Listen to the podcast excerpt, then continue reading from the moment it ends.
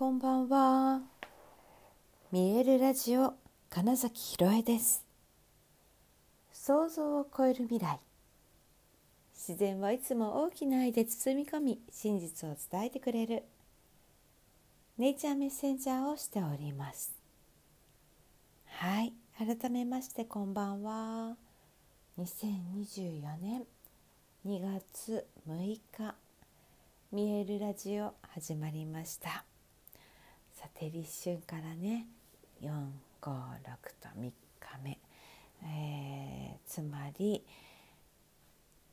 三が日ってことですよね。そう実はそう新年でって考えたら、えー、2月4日元旦で5日が2日目で、まあ、今日はね3日目ってことですね。新年3日間。まあ言ったらね仕事もお休みでのんびりと過ごしているみたいな1ヶ月前のお正月は皆さんそんな風に過ごしてました？で,、ね、ですのでここから先からが本当にねあの切り替わりで、えー、いよいよですよって言ってた牧野へ立つのエネルギーで実際に動き始めるっていうのがまあこの辺かなっていうイメージがあります。で本当に、えー、今さまざまな方との、ま、ご縁でね、えー、毎日誰かしらと話しているんですけれども、まあ、今日はねプロデュースさせていただいている、まあ、っこちゃんこと星野明子さんのね、えー、即興の語り屋という肩書きで、え、活動する星野あっこちゃんとえー、インスタでのライブ配信コラボのライブ配信っていうのをさせていただきました昼間は。これがねまああっという間に1時間しゃべり倒してたわけですけれども。はい。あこちゃんとね、まあ、打ち合わせしたりっていう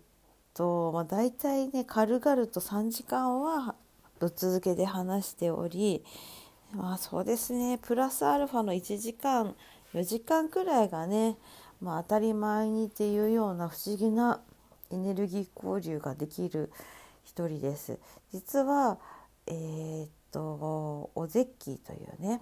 名古屋に住んでいて最近アイキクスっていうね今までやっていた合気道で、えー、心身を整えるっていう魂も含めて整えるみたいなことをやってらした方で私はね、まあ、不思議なご縁で出会っていて。その話はね、まあ、ななたまにするんですよあまりにも私のキーパーソンだからおゼッキーさんは。はい、で、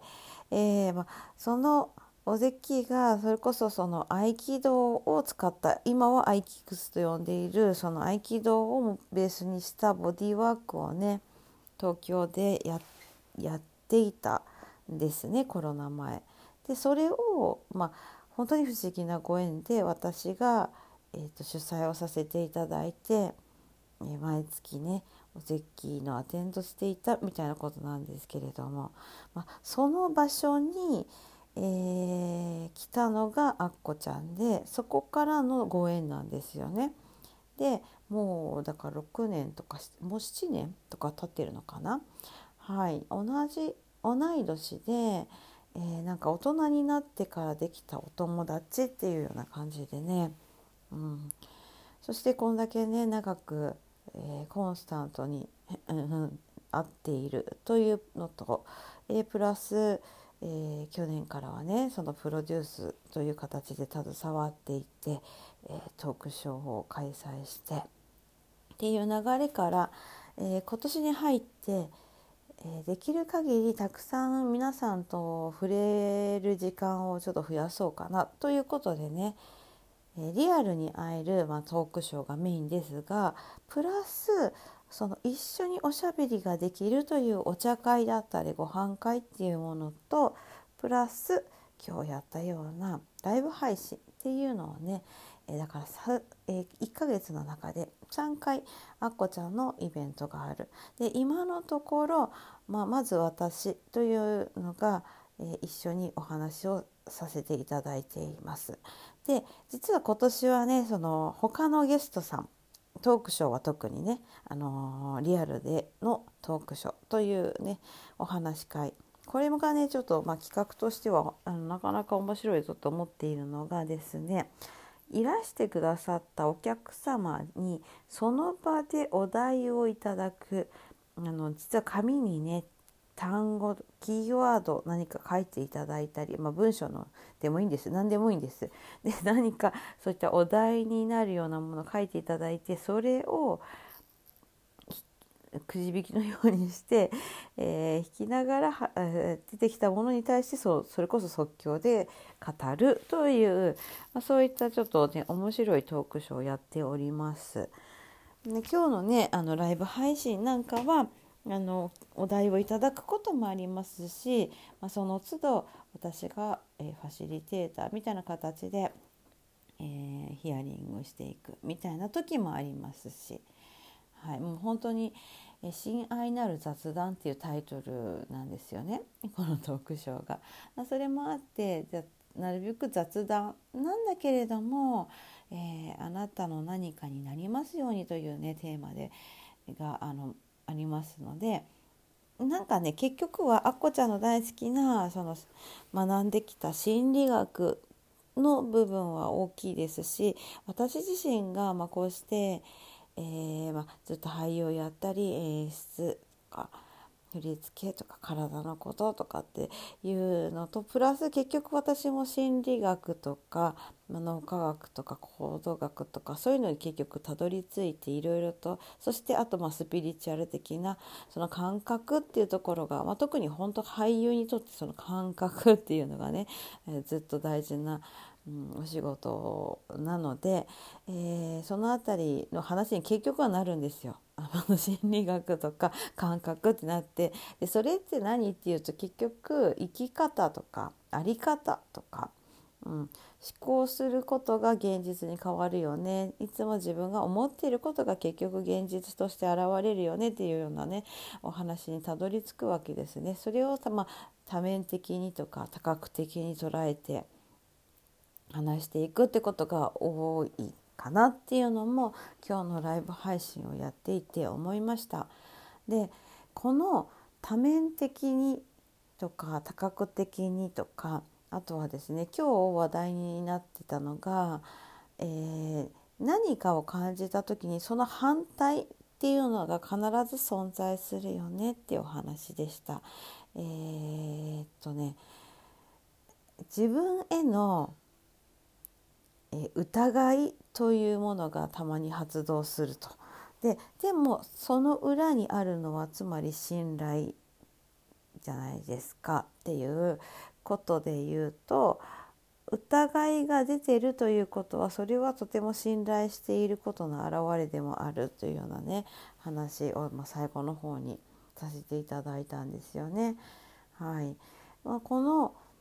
常に、えーえー、その逆が存在する、え、このねえー、っと3日本当に話しているのが、えー、信じていないでしょというものの場合はじゃあ何か信じているものが必ず存在しているよねっていう問いであるというね、うん、話から、えー、なんだっけ改造院ね。えー、塚にあるお寺さんの住職さんのお話などもさせていただいたり、ね、しましたけどもそう結局ねその話になったんですね今日もね。はい面白いんですよね。やっぱずっと全部つながってるんだなとも思いますしそのシンクロニシティみたいなことで言うとあ今そういうことのなんだ意識場そういった波動そういったことを意識しているからそういうことが現れているっていうねまさに、えー、思考をしていることが現実になっているっていうことの表れが分かりやすく、うん、出てるなとも思います。なのでこの多面的にというかねえーと違う反対側で見るとどうだろうみたいなことをえー、持ってられると何て言うのかなネガティブな、えー、感情に捕まらないというか捉え続囚われか囚われ続けないなっていうことをなんか思ったんですよね。はい、常に反対があるものなんだということですその陰陽という意味で。でその真ん中で、えー、いるといわゆるニュートラルとか、えー、穏やかとかなんだ、え、そういう